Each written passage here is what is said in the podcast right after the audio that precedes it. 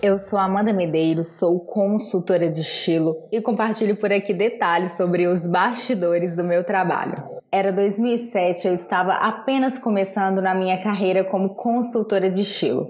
Pouco sabia, mas já amava de paixão o trabalho. Curtia a emoção de desvendar as características de cada cliente e já adorava ensiná-las sobre as vantagens do desapego mas mal sabia eu que os atendimentos fariam com que eu entendesse mais sobre outros diversos assuntos, sobre machismo, relacionamentos abusivos e ciúme. Uma das minhas primeiras clientes foi uma mulher muito bem sucedida e bonita. Seu problema, no entanto, era que ela não conseguia se vestir de maneira que representasse sua realidade. Seu visual escondia muitas de suas virtudes. Passamos pelas tradicionais etapas de análises, avaliação de guarda-roupa, planejamento de compras, até que um dia, enquanto conversávamos em seu quarto sobre assuntos variados, seu marido chegou e, de maneira grossa e ríspida, pediu que eu fosse embora, argumentando que precisava ficar com a esposa. Eu, no entanto, sabia que havia algo de estranho ali. Os próximos encontros aconteceram em dias e horários agendados para fugir estrategicamente da presença do tal marido. Algo que ficava subtendido, mas que eu, assim, entendia bem. Em algum momento veio a verdade. O marido da cliente não gostava de mim. Não de quem eu era, mas da profissional que eu era, da minha função.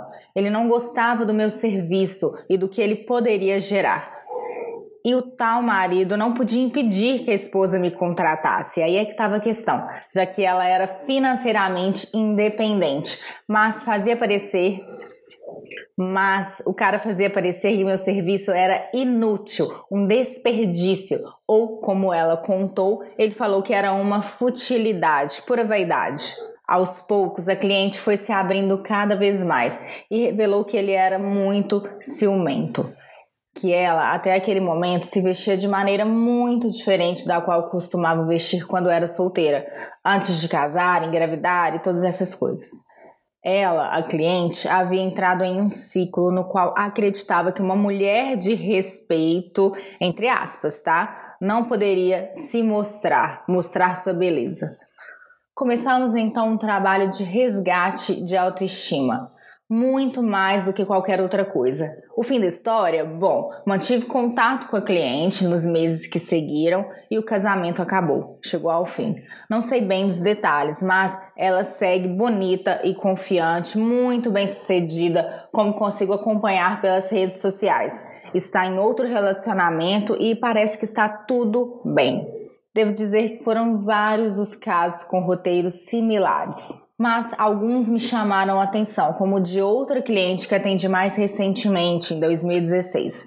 Dona de casa, ela me procurou dizendo que comprava demais, mas nunca conseguia se sentir bem com seu visual. O marido era um homem importante em sua pequena cidade, uma cidade do interior, e ela se considerava apenas a esposa. Não conseguia ver que sua vida de mãe, responsável por cuidar da casa, manter tudo em ordem, também carregava o peso e as obrigações de uma profissão como qualquer outra. O marido, na figura de provedor, fazia questão de deixar claro que ele era sua garantia de bem-estar, de sobrevivência.